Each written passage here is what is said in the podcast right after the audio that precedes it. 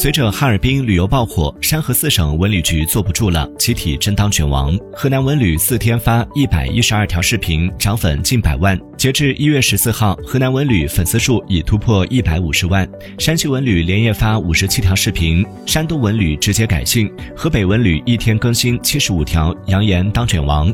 除此之外，吉林文旅连夜改名，四川文旅、沈阳文旅凌晨还在更新，也引来大批网友围观各地文旅内卷。